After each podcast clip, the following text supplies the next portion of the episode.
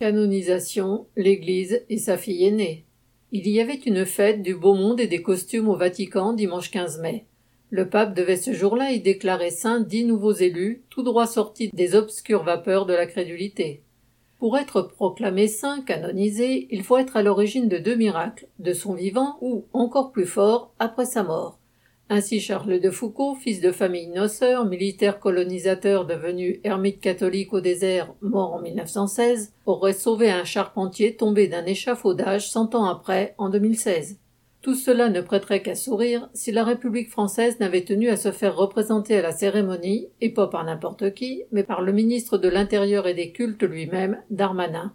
Et cela parce que le Premier ministre n'avait pas pu se déplacer. La République a beau être constitutionnellement laïque, une génuflexion devant l'Église de Rome et ses superstitions ne peut pas faire de mal, surtout quatre semaines avant une élection.